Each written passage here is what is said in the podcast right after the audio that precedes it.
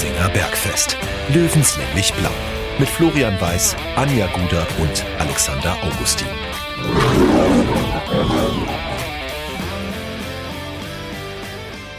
Servus und herzlich willkommen. Giesinger Bergfest, der Löwenstammtisch, meldet sich zur Episode Nummer 73 bei euch. Äh, ja, irgendwann musste es ja leider passieren. Der Löwe hat seine erste Niederlage äh, eingesteckt.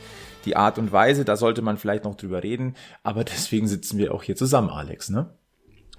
So ist es ja. Es fällt schwer, aber es muss halt sein. Ja. Jetzt haben wir uns wochenlang über, über tolle Löwenspiele freuen können. Jetzt müssen wir mal ein bisschen kritischer werden, vielleicht. Ja, aber vielleicht ist es auch gar nicht so verkehrt. Ja, können wir ja, können wir ja. auch gleich in, in die Tiefe gehen. Ähm, wir machen heute äh, ein Duo an diesem Stammtisch. Ähm, die, also Anja ist ja wirklich nicht zu beneiden. Die ist, die ist überall und nirgends. Wir zahlen ja anscheinend noch nicht genügend. Gerüchteweise gar nichts. so wie wir uns selbst auch. so ist es. Nein. Äh, An dieser Stelle Hinweis auf giesinger-bergfest.de slash support. Ja, genau. Sehr guter Hinweis. Einfach mal auf die Seite gehen und gucken, falls äh, ihr uns helfen wollt.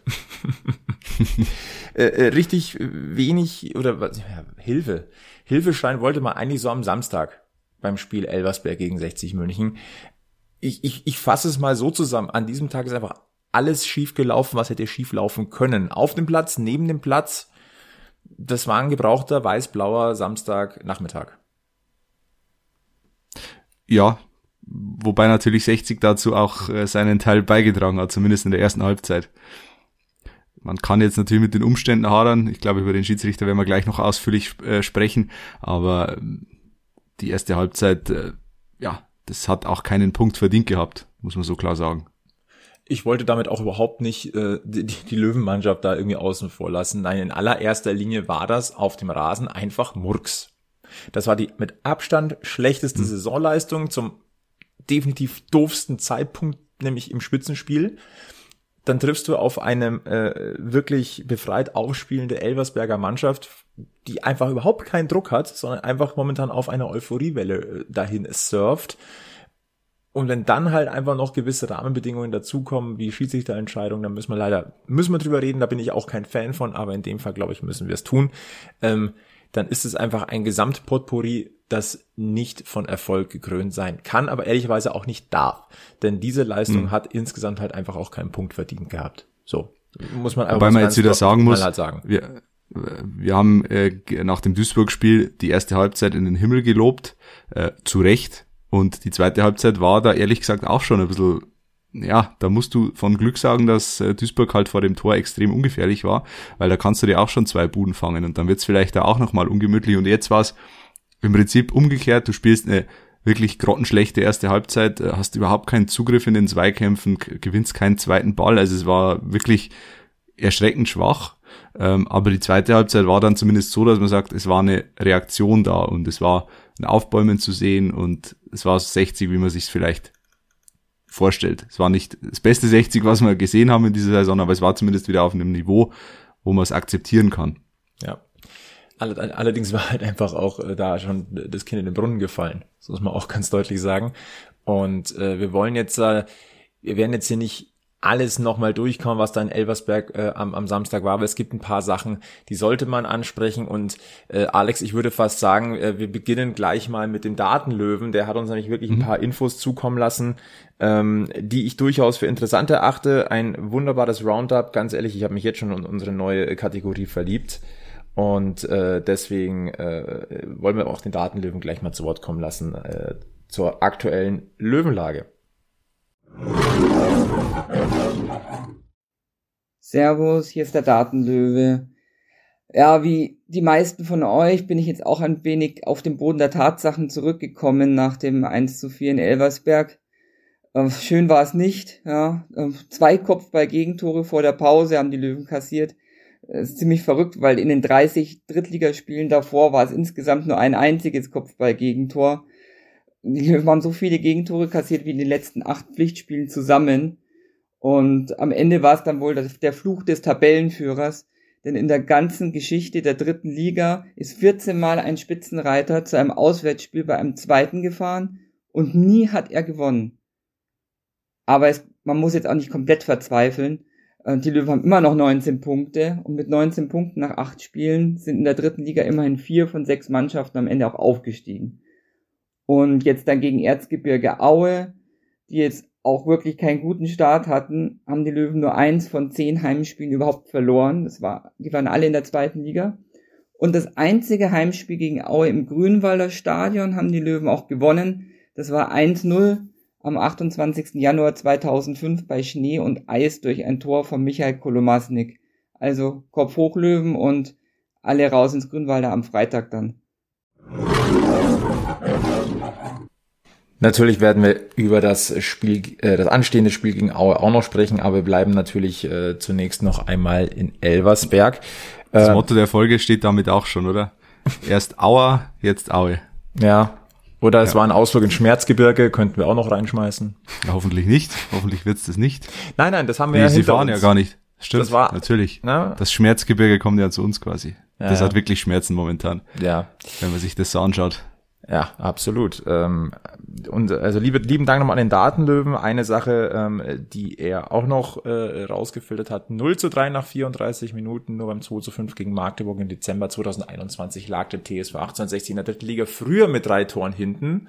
Und das gab es auswärts noch überhaupt nicht. Ähm, also insgesamt ein, ein Spiel zum Vergessen. Ähm, jetzt müssen wir, mit was fangen wir denn an? So. Interessant ist ja, ich habe, äh, was heißt interessant, weil du sagst, Spiel zum Vergessen. Ich hätte es tatsächlich sehr gerne vergessen. Ich habe bis, äh, wir nehmen heute zwar Montag, äh, 21.46 Uhr ist es gerade auf und ich habe bis Montag 18 Uhr ähm, nichts gesehen von diesem Spiel, muss ich zugeben. Ich war unterwegs, ich habe es im Ticker verfolgt und würden wir hier diesen Podcast nicht machen, ich hätte es mir auch nicht angeschaut. Und ich wäre froh gewesen, es, also im Nachhinein war, war ich froh, es mir so lange nicht angeschaut zu haben, weil ähm, da habe ich jetzt noch Puls. Mhm. Einer, der gewaltig Puls hatte, war Michael Kölner. Ja. Gewisserweise auch zu Recht, muss man sagen. Ja. Und äh, jetzt ist es folgendermaßen. Erstmal zu den Rahmenbedingungen. Er hat in Elversberg seine dritte gelbe Karte gesehen und äh, zwar in Folge, äh, äh, die, die hat er gesehen ähm, in der ersten Minute der Nachspielzeit, äh, der ersten Halbzeit. Äh, dritte gelbe Karte, das bedeutet auch, dass ihm jetzt bei der nächsten gelben äh, schon die Sperre droht. Äh, und wir haben gerade mal acht Spieltage hinter uns. Das ist bemerkenswert. ähm, Jetzt ist es auch so, nochmal Grüße an den Datenlöwen, noch frisch an diesem Tage, äh, an diesem Montag noch nachgeschoben. Der hat sich mal die Mühe gemacht und die gelben Karten für Teamoffizielle in der dritten Liga zusammengesucht. Äh, die gelbe Karte für, für Teamoffizielle wurde ja äh, zur Saison 1920 eingeführt. Äh, Spitzenreiter Michael Kölner zusammen mit Pavel Dotschew, jeweils zwölf gelbe schon. Äh, auf Platz drei na, folgt dann Marco Antwerp mit 10 und auf Platz 4 Oliver Bär mit 7. Also äh, gewisse Tja. weißblaue Färbung da oben, ne? Also immer noch Spitzenreiter. Ja, und jetzt muss man sagen, ähm, Pavel Dotschew ist der momentan überhaupt noch irgendwo Trainer in der dritten Liga. Irgendwo versteckt er sich. Der ist irgendwo immer Trainer in der dritten Liga. Aber der hat's auch. Der ist immer also, irgendwo der, Trainer. Aber an diesem Michael Kölner war zumindest.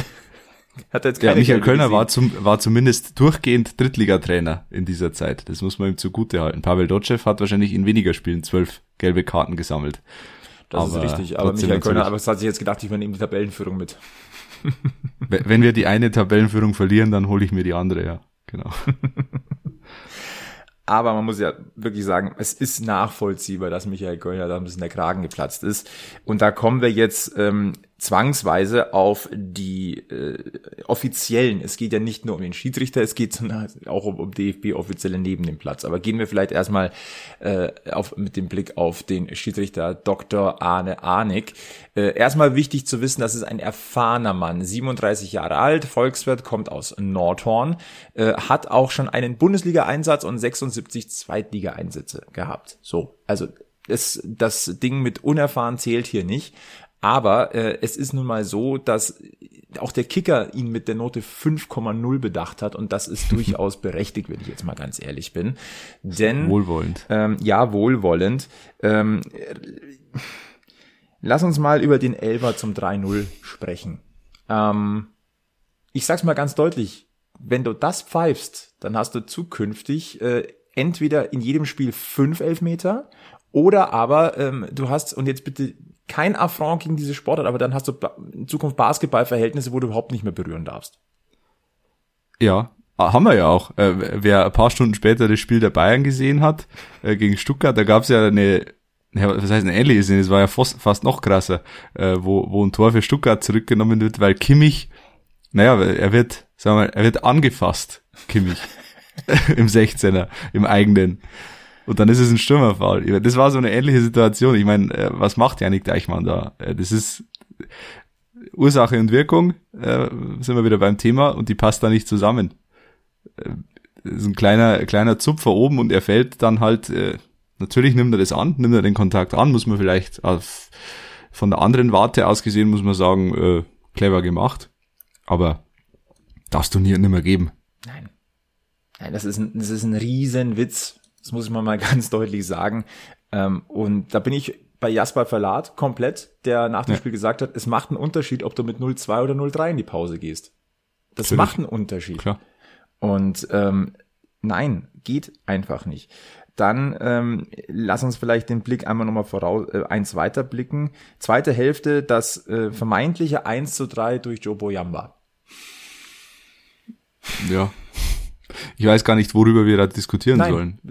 Also ich, ich weiß, ich, ich habe es bis jetzt nicht herausgefunden, wieso der Schiedsrichter oder der Linienrichter da so entschieden hat, wie er entschieden hat. Ich will, also, was soll das gewesen sein? Also, ein Stefan Lex war außerhalb des Feldes und ich glaube, es waren ja. sogar zwei Elversberger, die da noch näher an der Torauslinie waren. Also. Ja, und zwar deutlich. Zwar deutlich. Ich verstehe also es ich, nicht. Ich, ich, verstehe es nicht. Die, hat ähm, es irgendjemand, hat es irgendjemand im Nachhinein nochmal erklärt von den Offiziellen? Nee. Nö, nicht, dass ich wüsste. Also ich habe zumindest kein Statement mehr gelesen, kein gar nichts. Ich war auch ehrlich also ich gesagt. Ich würde zumindest gerne verstehen. Ja, ich würde ich, zumindest ich, den Gedankengang gerne verstehen, aber ja. Ja, ähm, aber ich glaube, da können wir, können wir vergeblich drauf warten.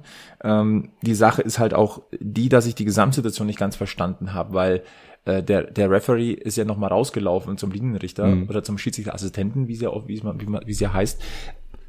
Und dann haben die sich nochmal beratschlagt. Also entweder ich entscheide etwas oder ich entscheide etwas nicht. Aber ich diskutiere das nicht ja. aus. Das war zumindest mein Gefühl. Also das war so dieses, ja, was, hast du, was meinst du jetzt? Ja, gehen wir es jetzt oder gehen wir es nicht? Das war ein bisschen, das hat zumindest, zumindest so gewirkt. Und das ist halt einfach, macht jetzt auch nicht unbedingt das Beste äh, oder, oder gibt nicht das beste Bild ab. Ja, zumal der, der Linienrichter muss sich ja sehr sicher gewesen sein. Er muss sich so sicher gewesen sein, dass der Schiedsrichter sich überzeugen hat lassen von ihm. Ja.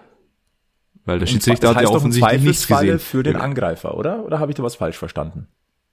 Ja, natürlich. Äh, außerdem, wie gesagt, also ich weiß nicht, was er da gesehen hat und wie er sich da so sicher, sicher sein kann. Entweder war, muss er zum Optiker oder keine Ahnung. Ich bin da völlig, völlig ratlos. Wirklich. Vor allem zu dem Zeitpunkt, das war die 59. Spielminute, wenn du da das 1 ja. zu 3 machst, das gibt nochmal richtig Schwung. Ja, und ja. Äh, deswegen ähm, ist das. Das ist eben das Bittere, weil es die beste Phase eigentlich war. Ähm, und dann, naja, gibt's halt so Momente, wo ein Spiel dann auch kippen kann. Natürlich steht's dann immer noch erst 1 zu 3.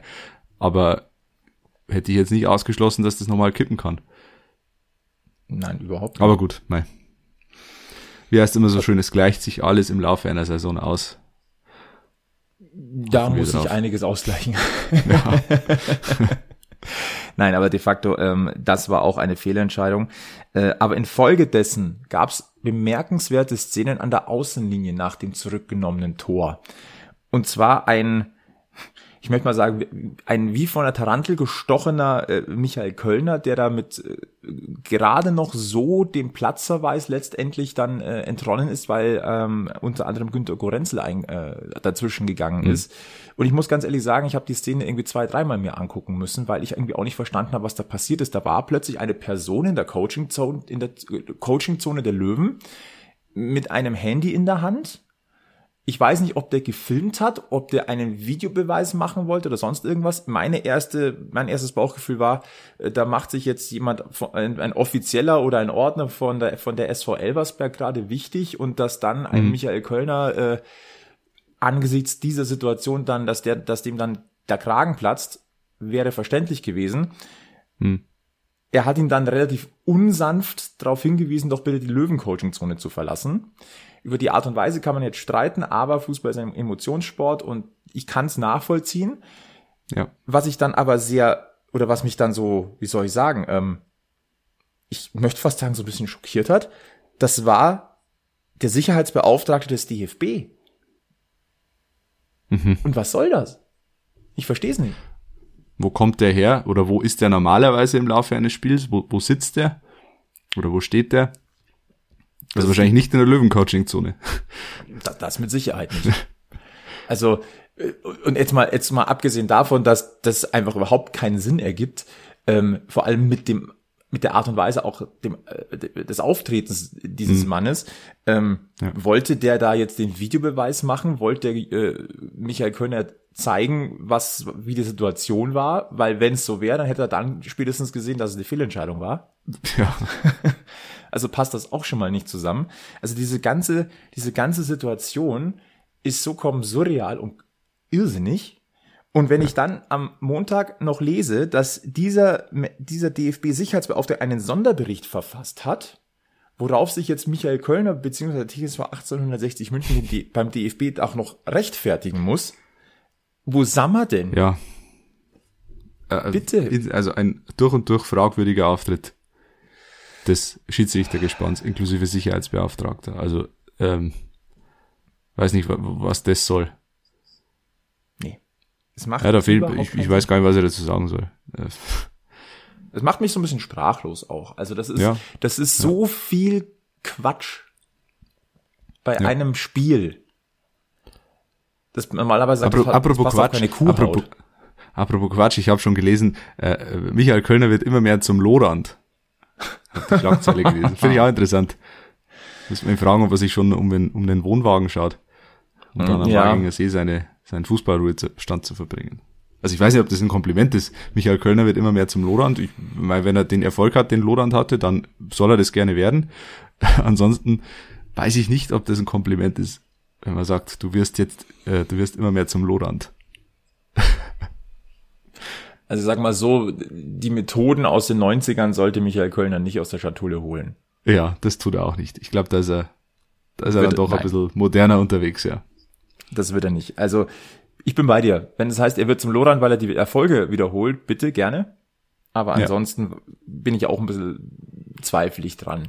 Ich, ich also, fände es jetzt nicht zu dem, Zur Marke Loran fehlt noch ein bisschen was, ne? Also bis bis äh, ja. äh, bis er dann äh, vom DFB gesperrt wird. Also okay, die Sperre könnte jetzt an dem nächsten Haus stehen, aber das ist eine andere Geschichte. Aber wegen wegen Entgleisungen oder Geldstrafen oder Beleidigungen, also nein, also, ja. Äh, nein, das wird nicht passieren. Ähm, was mir aber ganz wichtig ist in dieser Gesamtsituation, einmal ganz deutlich zu sagen, diese Pleite bei, äh, bei der SV Elversberg war für 60 absolut verdient, weil es eine ja. unterirdische Leistung war. Also das ist jetzt alles, was wir hier diskutieren, ist wirklich nur den Vorkommnissen geschuldet, aber wir sind uns einig, dass 60 dieses Spiel nicht hätte gewinnen dürfen, noch nicht mal einen Punkt holen. Das ist absolut ja. gerechtfertigt, was dort passiert ist. Ganz wichtig. Ähm, was natürlich auch nicht so schön ist, ist wieder einmal Pyrotechnik, Pyrotechnik und äh, Becherwürfe aus dem Löwenblock. Das muss, finde ich, nicht sein. Über Pyrotechnik haben wir schon mal gesprochen. Ähm, das kann man zumindest optisch ganz schön finden. Ich habe immer, mir geht's um die das Geld, das da wieder äh, mhm. gezahlt werden muss wegen Strafezahlungen.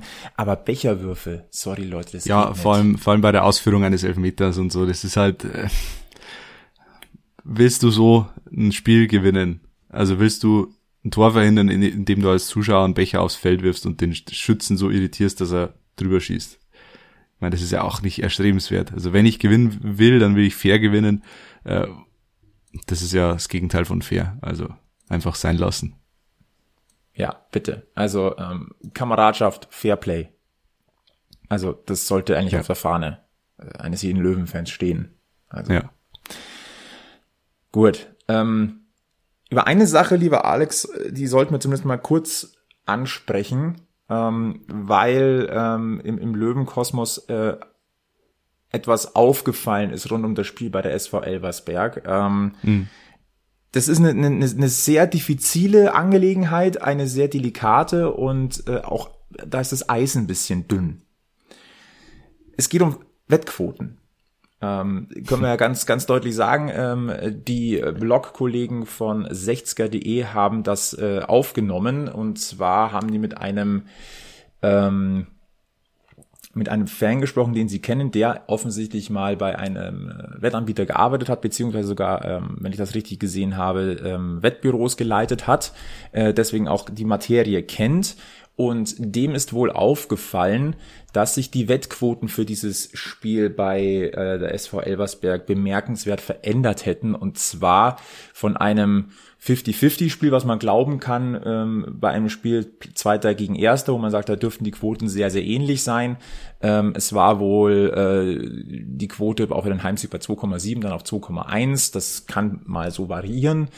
Ähm, nur, dass ähm, vor Spielbeginn so die Quote schon gesunken ist auf 1,6 beziehungsweise 1,55. So ist es zumindest hier angegeben. Und dann nach dem ersten Tor sogar auf 1,12 bei einem Heimsieg. Das ist bemerkenswert niedrig. Ähm, mhm. Und das wird auch erklärt, dass wenn, best wenn bestimmte Wetten gesetzt werden, also überdurchschnittlich viele Wetten, dass sich das dann auch angleicht. Das heißt, da schwingt so bisschen der Verdacht mit, dass da eventuell etwas gewesen sein könnte, weil jemand mehr Wissen hatte. So. Vorsicht. Das ist, mhm. ist bevor ein Wettradar anschlägt, bevor ähm, das, das dauert.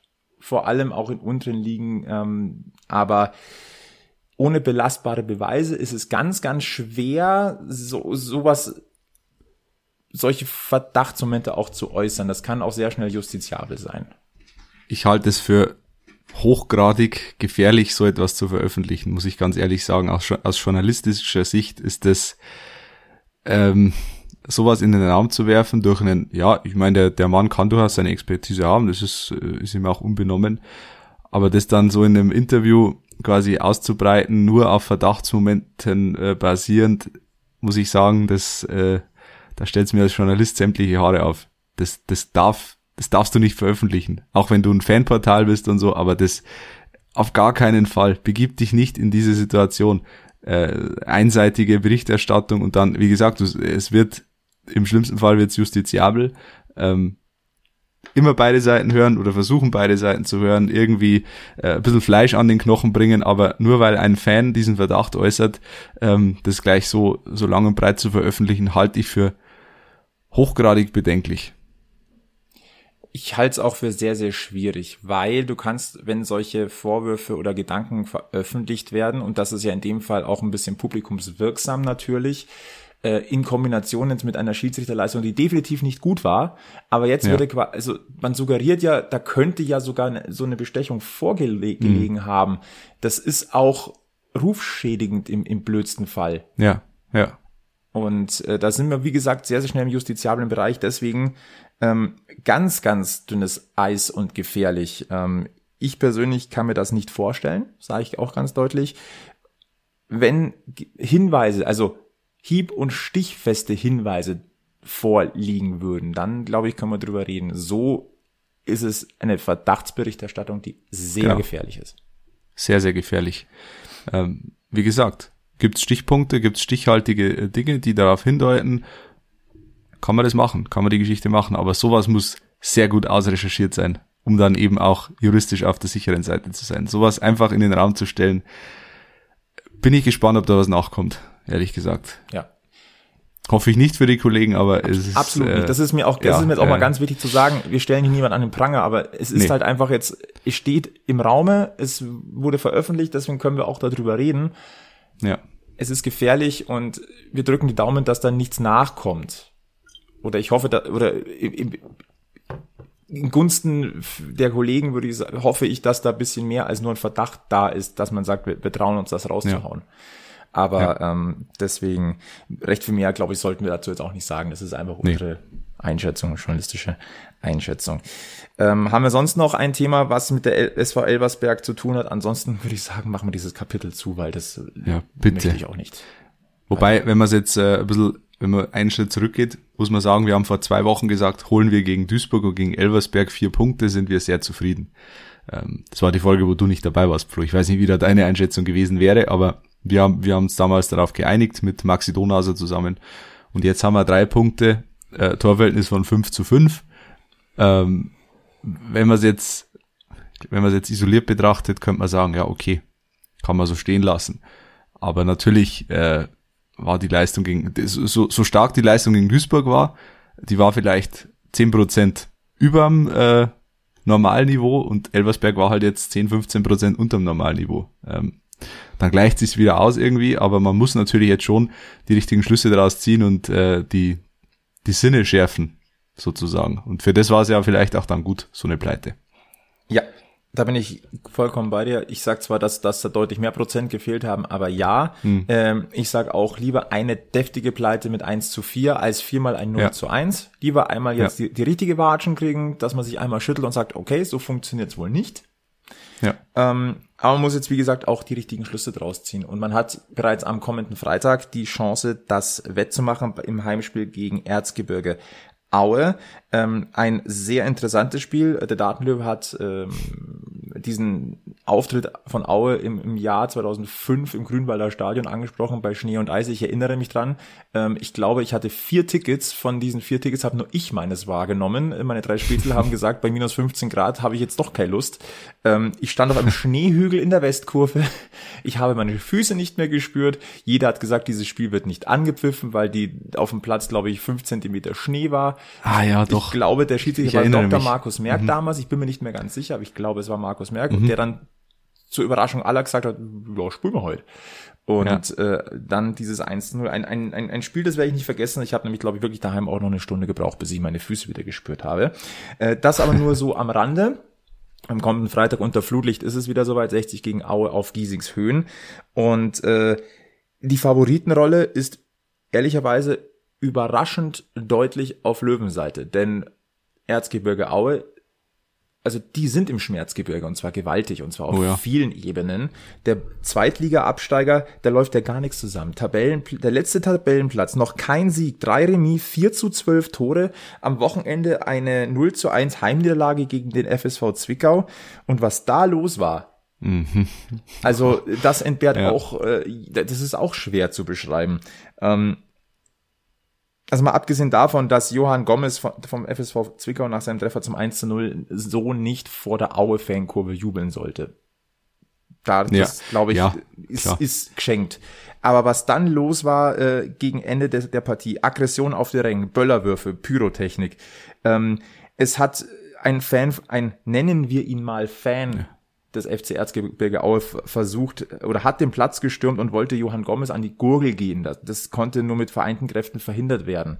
Ähm, hm. Auf dem auf der Tribüne wurde, ähm, es scheint sich um Lukas Kröger gehandelt zu haben, ein FSV-Spieler, der nicht im Kader war. Der soll auf der Tribüne von äh, Zuschauern, äh, mit, mit, also mit Aue, also Aue-Fans angegriffen worden sein, äh, soll leicht verletzt worden sein. Ähm, Leute, was, was, was, ist, was ist denn los mit den Menschen?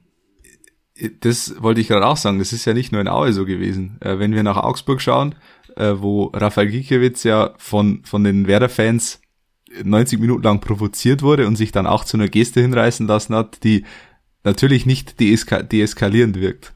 Aber wenn man dann sieht, dass die, dass Werder-Fans oder Fans in Anführungszeichen äh, quasi den Platz stürmen wollen, um ihn da äh, zu lynchen, da muss man schon auch sagen, ja, wo, wo sind wir denn hingekommen? Oder wenn man die, die Randale in Nizza sieht, äh, das ist ja, also das sind ja Bilder, die haben wir eigentlich, dachten wir eigentlich, dass wir die überwunden haben, aber irgendwie häuft sich das wieder. Das ist schon, schon bedenklich. Ja. Also in der, in der Häufung jetzt innerhalb von weniger, wenigen Tagen, puh, also, also Pulskontrolle und so ist da, ist da nicht mehr vorhanden. Nein, das bei, ist auch nicht der Fußball, Menschen. den ich mal lieben gelernt habe, wenn ich mal ganz ehrlich bin. Ähm, ja. Im Zuge dessen vielleicht äh, kleiner Blick über den Tellerrand hinaus. Ähm, Alex, du hast es bestimmt auch mitbekommen. Der Twitter-Account von Colinas Erben ist verschwunden, weil mhm. die ihm auch massivst angefeindet wurden. Und die machen ja. tolle Arbeit. Leute, ja. was ist denn los? Das gibt's doch nicht. Ja. Ich bin ehrlich gesagt mit Colinas Erben auch nicht immer einverstanden, was, äh, was die auf Twitter so machen, aber natürlich, äh, der Ton macht die Musik. Es ging da speziell um diese Szene in Berlin, glaube ich, wo, wo ähm, ein Leverkusener ein Tor verhindert mit der Hand, aber das Tor, nee, doch er verhindert ein Tor mit der Hand und es müsste eigentlich Elfmeter geben, gibt es aber nicht. und Colinas Erben hat das verteidigt, äh, hat das sachlich dargelegt, wieso ähm, eben kein Elfmeter gegeben wurde, Stichwort Absicht und äh, Winkel des Arms und bla bla bla.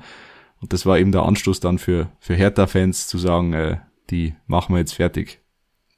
Und das ist natürlich, also ja, mit Diskussionskultur hat das nichts mehr zu tun. Nein. Bitter, bitter. Aber zurück äh, in den Löwenkosmos, also 60 gegen Aue. Ähm, deswegen die Favoritenrolle ganz klar verteilt. Äh, Aue ist ein, ein Pulverfass, da passt momentan nichts zusammen, macht diesen Gegner aber nicht weniger gefährlich, ne? angeschlagene mhm. Boxer und so. Aber ähm, auf dem Papier ist ganz klar, dass die Punkte in Giesing bleiben müssen. Und äh, ich bin gespannt. Ich werde bei diesem Spiel mit dabei sein. Mal okay. wieder. Ähm, Freue mich drauf. Bin auch sehr, sehr gespannt auf die Reaktion nach dem Elversberg-Desaster. Äh, ich hoffe auf Haue für Aue als beste Reaktion drauf.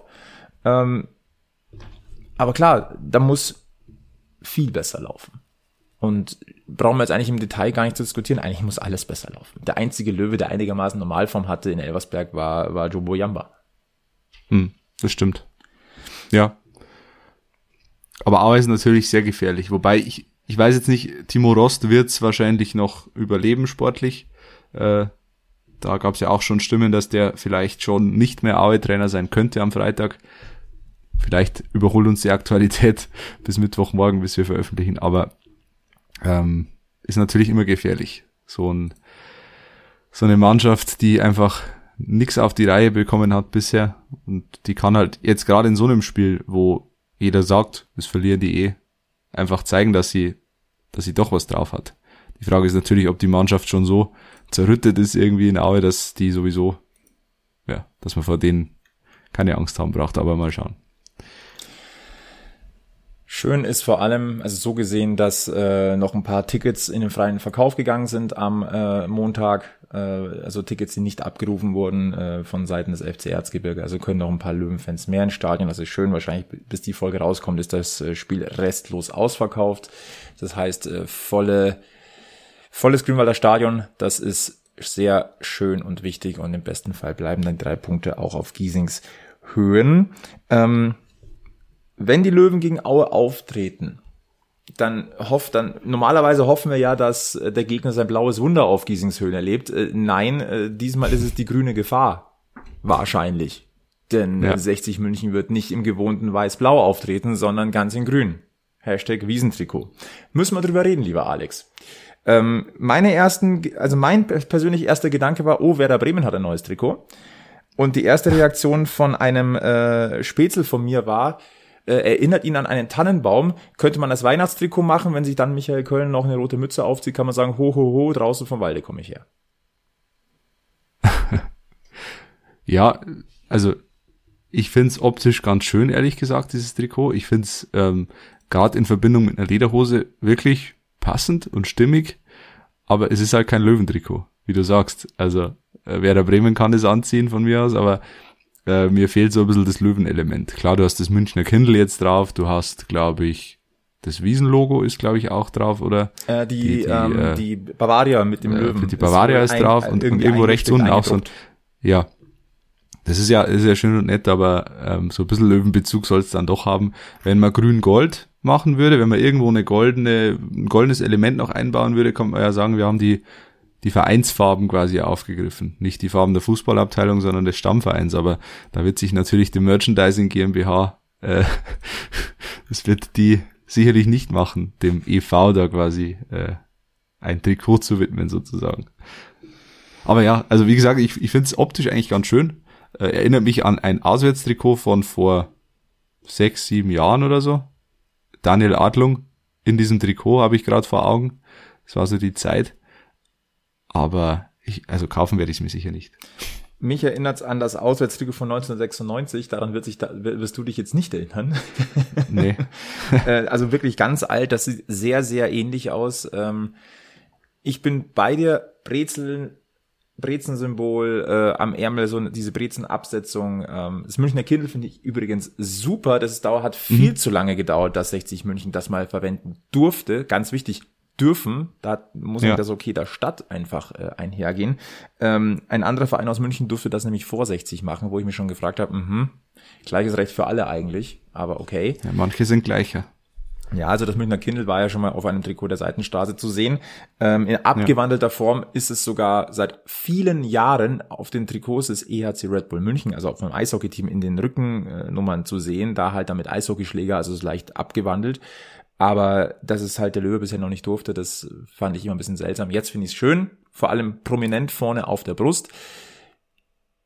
Wäre es grün-gold, Vereinsfarben? Ja. Wäre es gold-schwarz? oder gelb-schwarz für die Stadtfarben. Ähm, hätte, ich, hätte ich auch nichts gesagt, aber grün-weiß. Das ist halt wirklich nicht Löwenlike. Das ist mein Problem. Und deswegen ähm, gut gedacht, schöne Elemente, aber in der Gesamtbewertung ist es halt für mich dann nicht mehr als eine 4 Minus. Ja.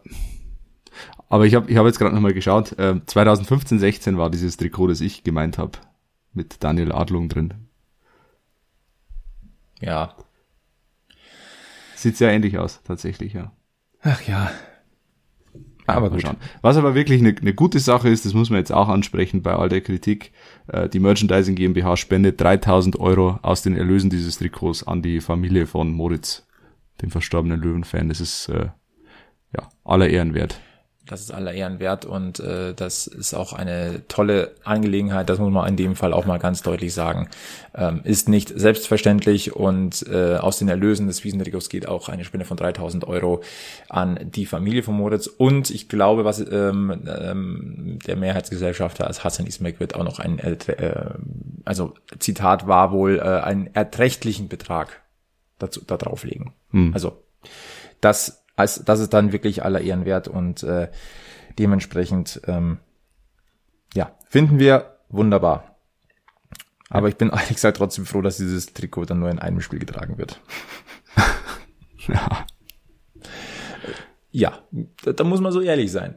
Ähm, ansonsten wenn wir mal dann schon ein bisschen vorausblicken, denn dieses Spiel ist in der Hinsicht auch nicht gerade unwichtig, weil danach erstmal Spielpause ist. Also das Gefühl, das du in diesem Spiel mitnimmst, wird dann erstmal für zwei Wochen bestehen bleiben.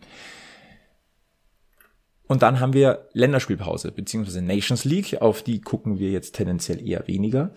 Aber äh, 60 wird die äh, Gelegenheit nutzen und trotzdem zwei Testspiele absolvieren, nämlich am Donnerstag, den 22. September um 18.30 Uhr gegen die WSG Tirol und zwar im Sportzentrum Wörgl und einen Tag später, Freitag, den 23. September um 18 Uhr gegen äh, den SV Münsing Ammerland. Also zwei Testspiele äh, um da so ein bisschen im Spielrhythmus zu bleiben. Münsing hat irgendeinen Hintergrund, oder? Ich da fragst du nicht was. genau. Aber ich, ja. aber äh, ich, ich bin bei dir, das, äh, das hat einen Hintergrund. Äh, da war irgendwas. 100-jähriges, ich glaube, das, das, also das 100-jährige Jubiläum des SV Münsing. Das ist es. Ah ja. Also. Oft ist es so einfach, ja. Deswegen. WSG Tirol habe ich jetzt gerade, äh, da hat doch, spielt da noch ein Ex-Löwe? ist sehr viel Halbwissen heute, gell? Ja, ja. Dann normalerweise sind da andere Kollegen von uns äh, ganz weit vorne. Liebe Grüße an dieser Stelle. Leon Klaassen hat doch in, in äh, Tirol gespielt, also bei WSG Tirol in Innsbruck, glaube ich, spielen die. Spielen? Wenn mich jetzt nicht alles täuscht. Mittlerweile ist er bei Spartak Moskau, aber ich glaube, der war vorher bei haben wir gleich. Ja. Gucken wir mal, ob wir zuerst was finden. so. Der war bei der WSG Tirol, ja. Stark. Ist äh, zum 1.1.22 zu Spartak Moskau gewechselt. Wobei ich jetzt auch nicht weiß, wie da die äh, gerade die Situation ist, ob die spielen oder doch, die spielen. Russischer Pokal, ja. Was wir sagen können, die w äh, WSG Tirol momentan Rang 8 in der österreichischen Bundesliga. Also durchaus ein Härtetest. Also das ist jetzt auch nicht ja, mal so nebenbei, absolut, also dass man das hier gleich mal äh, richtig einordnet. Also es ist schon gut, ja. dass man da so ein bisschen in der, wie sagt man so schön auf Neudeutsch, in der Competition bleibt. Hm. Im Flow. Ja. also. Ach ja, und was, was auch nicht ganz unwichtig ist, am 27. September ist ja dann auch Toto-Pokal, ne? Viertelfinale. Da geht's zum FV Illertissen. Und da gilt es dann quasi ja. zu verhindern, dass Illertissen international spielt. dass, dass Illertissen zum zweiten Mal in Folge den äh, Toto-Pokal gewinnt, ja. Oh ja. 60 ja, gegen den Titelverteidiger. Ja. Wird schon, äh, wird schon äh, auch ein Härtetest, glaube ich. Also ja. Illertissen nicht zu unterschätzen. Aber natürlich äh, musst du gewinnen am Ende. Jawohl. Jetzt keine, jetzt keine Ausreden. Und am 1.10. dann wieder äh, Liga-Alltag, dann gastiert 60 München beim BVB 2. Und aller Voraussicht nach wird dieses Spiel dann doch wieder im Stadion Rote Erde stattfinden und nicht im Westfalenstadion. Schade eigentlich. Schade. Schade, schade, ja. Und dann gibt's äh, paar interessante Spiele noch. Dann kommt, äh, kommt Ingolstadt und ich glaube zwei Wochen später geht's dann nach Bayreuth. Das sind zwei Spiele, die ich auf jeden Fall besuchen werde. Ja, also nach, Ingol nach dem Heimspiel gegen Ingolstadt geht's erstmal nach Osnabrück. Ah, okay. Auf jeden Fall irgendwann Ende Oktober. Und am 29.10. gastiert 60 München ja. dann bei der Spielvereinigung ja. Bayreuth. Da wird's äh, eine große Löwenabordnung geben, glaube ich. Das glaube ich auch. Hans-Walter-Wild-Stadion. Es gibt vor allem eine große Ex-Löwenabordnung bei der Spielvereinigung auch das. Bayreuth. Auch äh, das. Da ja. können wir ja noch auf ein paar Folgen verweisen. Ne? Es ist ja nicht so, dass wir nicht noch ein paar Bayreuther schon mal bei uns äh, am Mikrofon gehabt hätten. Ja, da müssen wir, da müssen wir wieder, müssen wir einen dieser ehemaligen Löwen auf jeden Fall noch einladen in der Folge davor. Mhm. Also vor allem Felix wie bei Markus Thier. Also beide prädestiniert dafür waren schon mal hier. Ja. Schauen wir mal, ob wir einen von beiden nochmal ans Rohr kriegen. Ah, ich glaube, die sind nicht gut auf uns zu sprechen. ja, die, die, die sind schimpfend hier vom Stammtisch aufgestanden. Ja, ja. Die haben das. Wie äh, so gut wie jeder Gast im Übrigen. ja, es war. Es ist wirklich schlimm, mit uns aufzunehmen. Ja. Ah ja, total. Also, ich meine, wir müssen uns ja schon immer wieder zusammenraufen, dass wir uns hier hinsetzen und ja. miteinander reden. Guck mal, ja. die Anja flüchtet sich schon in Arbeit. ja, zu Recht, zu Recht. Aber wir haben ja noch ein paar andere zur Auswahl. Wir können noch ein paar vergraulen. Zum Beispiel Nico Andermatt, Moritz Heinrich, ja. Äh, Tobias Stockinger übrigens, der auch in der Löwenjugend gespielt hat. Ähm, ja, das war's dann auch. Aber es sind doch, äh, es ist eine, eine Handvoll Ex-Löwen. Einer davon wird sich erbarmen, glaube ich. Ja. Hoffen wir's. Hoffen wir's.